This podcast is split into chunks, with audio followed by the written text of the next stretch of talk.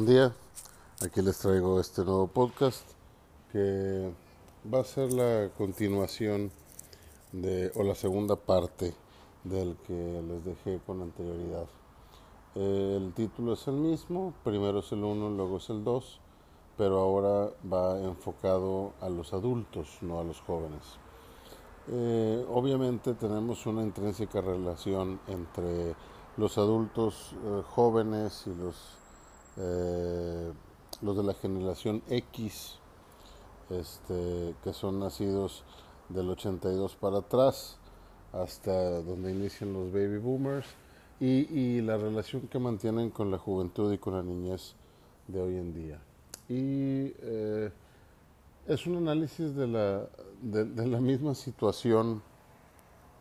que venía tratando. Eh, hablaba de esta pandemia que nos tiene en un arraigo domiciliario, en donde eh, estamos viéndonos este, obligados de manera preventiva y por nuestra salud y por nuestro bien a, a permanecer en casa y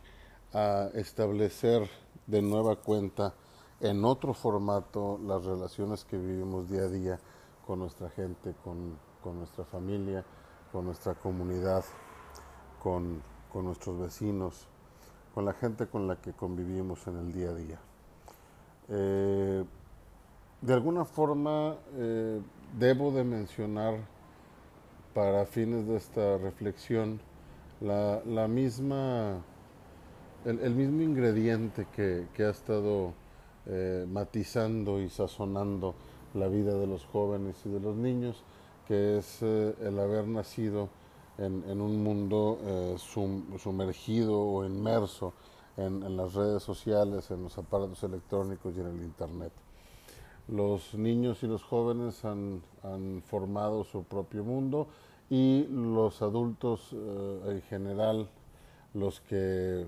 tienen la posibilidad de que en su familia exista el, el, beneficio de contar con Internet y de que sus hijos tengan este tipo de aparatos, pues desafortunadamente eh, hemos caído en muchas ocasiones en una cuestión de, de, una excesiva comodidad acerca de ganar tiempo personal este, al, al, al permitir o al dejar que los niños utilicen este tipo de, aparatos. ¿Qué pasa cuando regresamos cansados del trabajo y, terminamos diciéndole al niño o, a la niña, al joven, sabes qué, vete a jugar un rato, sabes qué, este, eh, vengo cansado, dame un poco de tiempo, sabes qué, eh, eh, haz lo que quieras y, lo que desees con tal de, tener un poco de, de espacio para, para mí. Eh, hemos eh, de una manera muy cómoda depositado parte del, tiempo, parte de la convivencia, parte del, desarrollo de nuestras relaciones con ellos, la hemos depositado en este tipo de aparatos y este tipo de, circunstancias, en donde de alguna forma u otra, y por, por mencionarlo o por ponerle un nombre, este, se han convertido en una especie de niñeras para nosotros. Eh, esto nos trae una satisfacción inmediata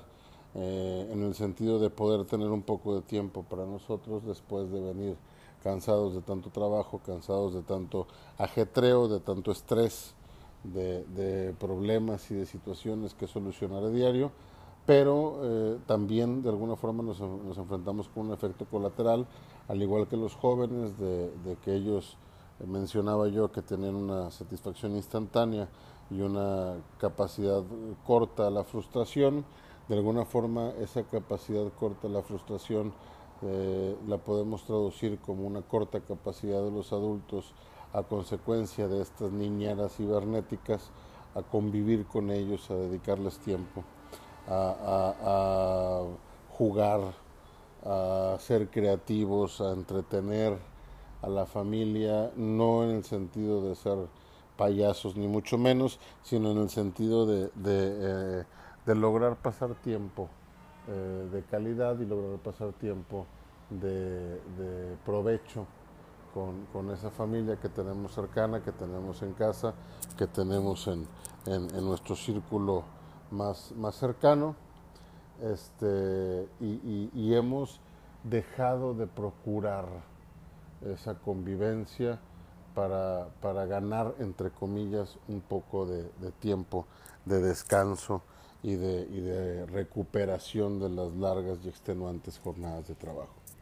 ¿Eso a qué nos lleva? A perder comunicación, nos lleva a perder autoridad, nos lleva a perder liderazgo y nos lleva a convertirnos de alguna forma ante los ojos de los niños y de los jóvenes como unos proveedores en lugar de ser jefes de familia, en lugar de ser modelos a seguir, en lugar de ser este, eh, ejemplos de comportamiento, de modales, de eh, ideologías, de, de tantas cosas que pudiéramos nosotros ejemplificar o modelar frente a unos infantes, frente a unos jóvenes, este, hemos perdido esas oportunidades y ahora que la tenemos nos topamos con muchos padres que de manera este, abierta declaran es que no sé qué hacer con los niños en casa, es que ya no sé cómo entretenerlos, ya no sé cómo eh, lograr que, se, que se callen un momento, ya no sé cómo lograr que estemos en paz eh, eh, un momento. La reflexión es profunda y, yo creo que es bastante valiosa en el sentido de que la vida, por la dureza misma que implica, nos tiene acostumbrados y nos tiene impuestos a, a, estar siempre pensando en producir, a estar siempre pensando en el trabajo, a estar siempre anteponiendo cuestiones laborales, a, las familiares, nos lleva a pensar en cualquier otra cosa menos en las personas que tenemos a un lado. Y esto es una cuestión un tanto irónica, puesto que eh, si le preguntas a cualquier padre por qué trabaja, la gran mayoría te va a decir trabajo por mis hijos, trabajo por mi esposa, trabajo por mi esposo, trabajo por mis padres, trabajo por mis familiares, para que no les falte nada. Pero eh, en ese afán de lograr que no les falte nada en lo económico, eh, se ha estado eh, sufriendo de una carencia de presencia, de una carencia de comunicación y de una carencia de calidad en tiempo, en donde pareciera que, los beneficios que obtenemos, la remuneración que obtenemos gracias al trabajo, pareciera que es el fin último de nuestro desarrollo, pero al final de la historia y en este tipo de situaciones en donde nos vemos las caras y en donde debemos de,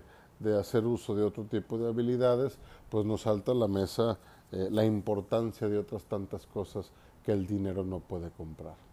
Entonces, ¿en dónde cae esta frase de primero el uno y primero el dos? En el sentido de que no debemos de perder el foco de para quién se trabaja, de por qué se trabaja y del valor de esa persona o de esas personas como tales, como personas, no como entes a los cuales hay que proveer. Y en la, y en la medida que esa mentalidad de nosotros cambie y, logremos, además de proveer, que es importante, pero además de eso, logremos retomar ese rol de liderazgo, ese rol de modelo, ese rol de, dirigente, ese rol de ejemplo a seguir,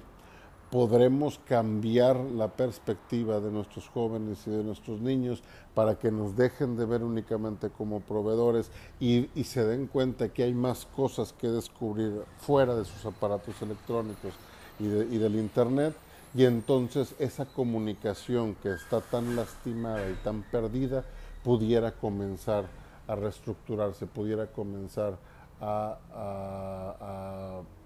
reformularse, esa comunicación pudiera comenzar a volverse a dar y entonces podremos tener